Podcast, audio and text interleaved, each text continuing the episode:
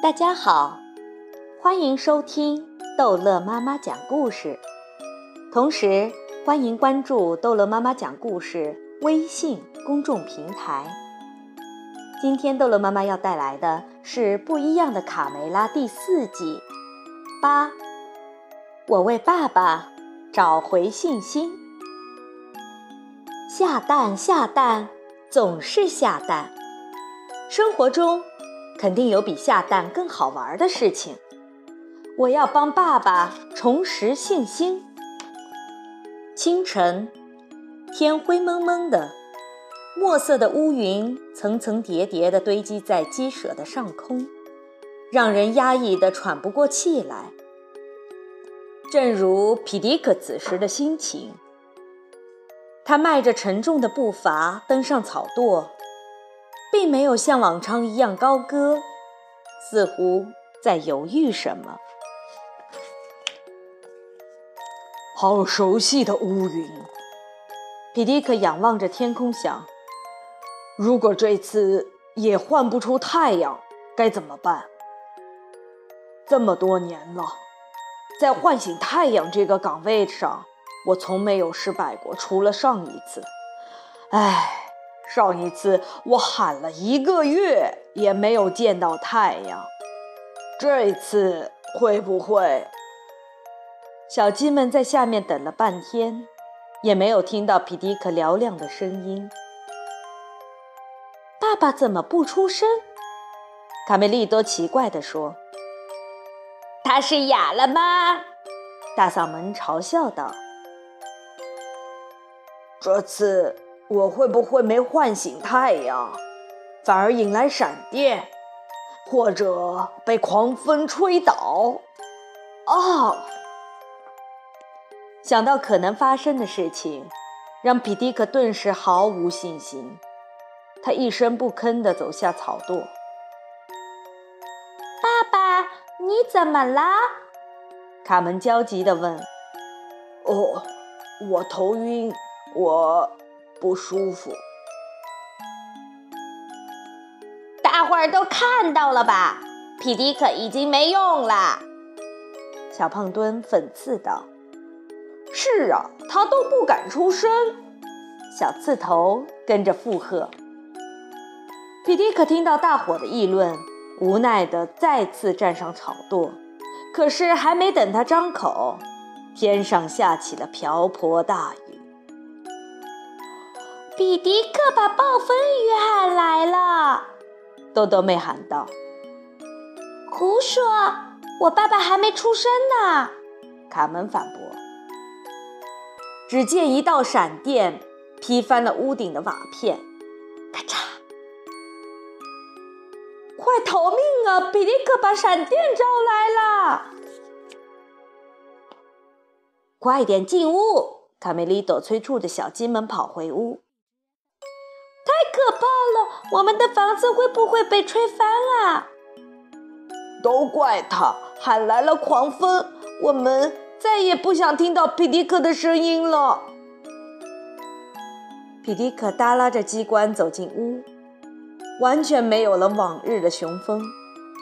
他恨不得自己变得非常渺小，小到大家都看不见。太阳去哪儿了呢？没有他，不光爸爸，连我们都打不起精神来。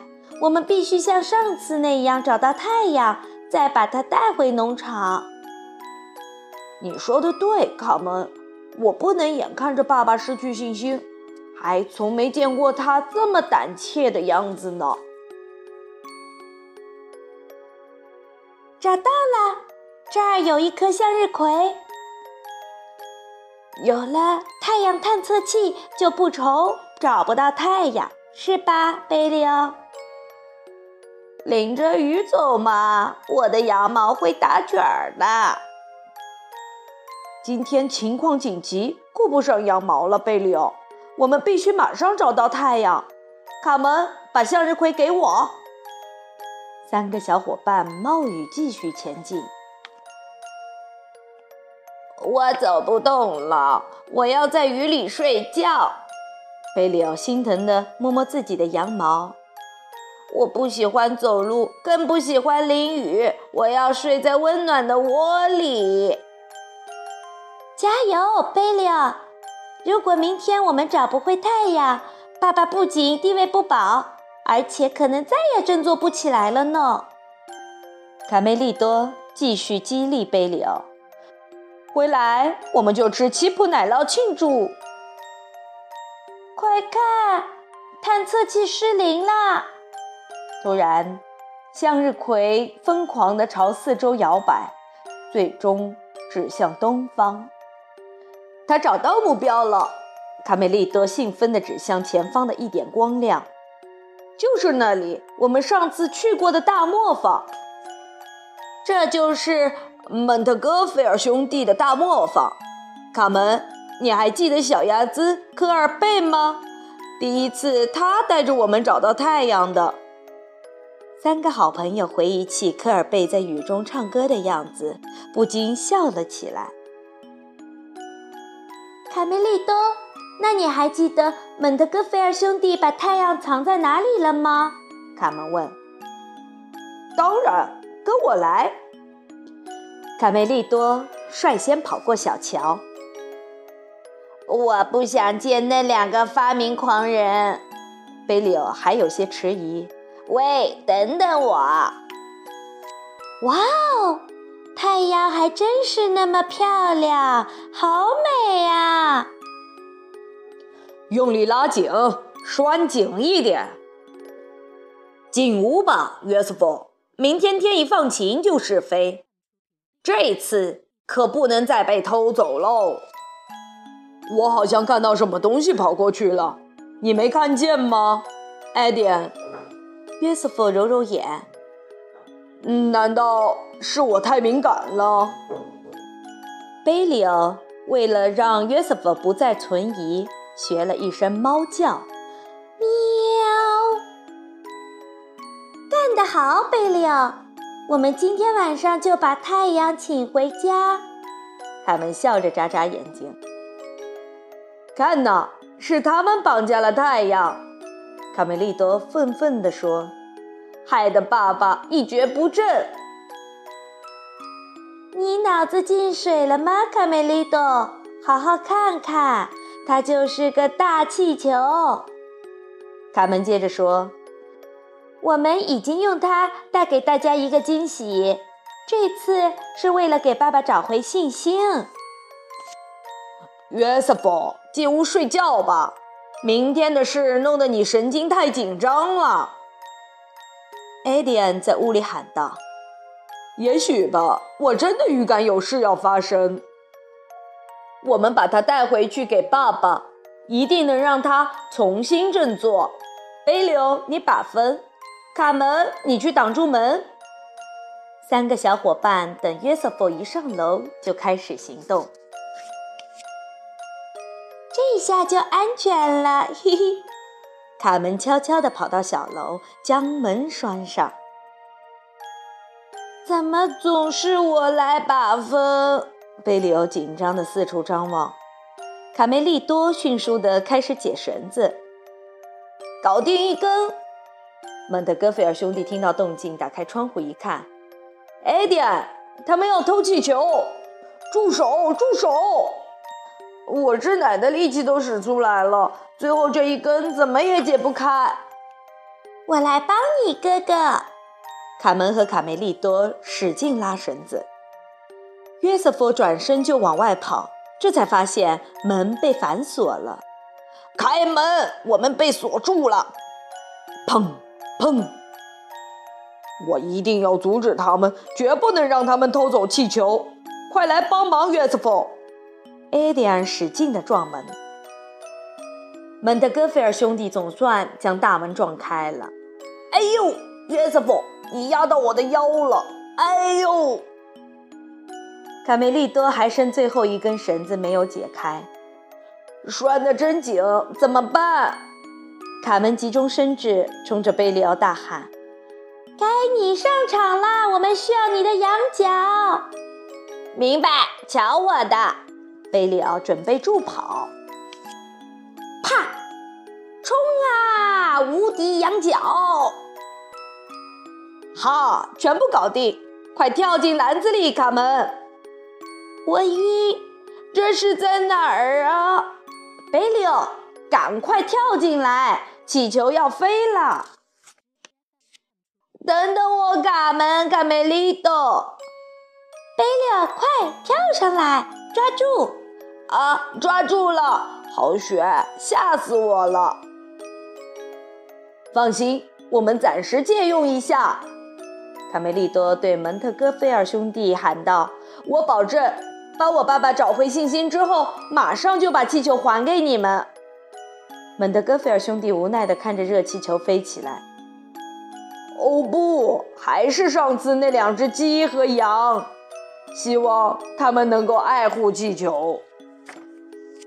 第二天天还没亮，小公鸡们抢先聚集在大树下。今天谁将顶替皮迪克的位置去草垛上唤醒太阳？当然是我，我是最强壮的。大嗓门自问自答。这不公平，谁来唤醒太阳不能说是你说了算，要投票决定，谁票数最多就谁上去。小刺头建议。也不仔细想想，大嗓门的乌鸦嗓，充其量。也就只能叫醒小鸡，豆豆没悄悄地说：“哈哈，可不是啊！哈哈哈哈，乌鸦嫂，你是说我的吗？豆豆妹，听着，不想满脸长包的话，建议你投我一票。你别以为自己有什么了不起的，小胖墩敢跟我作对，绝对没有好果子吃。那就投你呗。”卡梅拉听到屋外小鸡们的争吵，担忧地对公鸡爷爷说：“皮迪克的低沉情绪太令我难受了。他受过一次打击，再遇到这种情况，难免有心理障碍。但如果任由他们夺权，那就更麻烦了。”平静些，卡梅拉，别忘了，我也是只公鸡，虽然退休了，我没准。能暂时代替皮迪克，直到他的状态恢复正常，能重新唤醒太阳。公鸡爷爷站在草垛上，清了清嗓子：“嘿，连爷爷都想取代皮迪克，其实也不赖呀。怎么说，他也是老一辈，有经验。这样一来，大嗓门就站不上草垛了。”小鸡们围在下面窃窃私语。哎，他真不该上去。太阳也有感冒要休息的时候。卢茨佩罗忧郁地看着草垛上的老朋友。天空中突然打了两道闪电，公鸡爷爷一不小心没站稳，摔了下来。再见了，爷爷！小刺头不禁有些幸灾乐祸。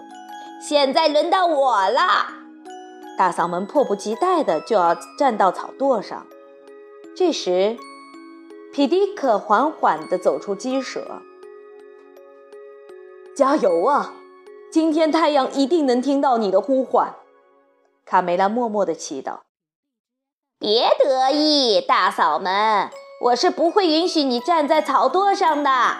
你想打架吗，小胖墩？皮迪克站上草垛，仰望天空。太阳啊，我多少次对你高歌，每一次都换来你的笑脸，但为什么，为什么你要对我生气？这将是我职业生涯中的最后一次了吗？皮迪克使尽全身的力气高歌：“哦哦哦！”突然，一缕明亮的阳光将乌云拉开。一个漂亮的大气球出现在了天边，太阳出来啦！小鸡们欢呼着。真的是孩子们把太阳带回来了！嗨，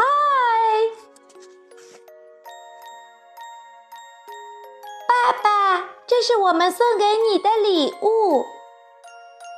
全世界只有一只公鸡能唤醒太阳。那就是我爸爸。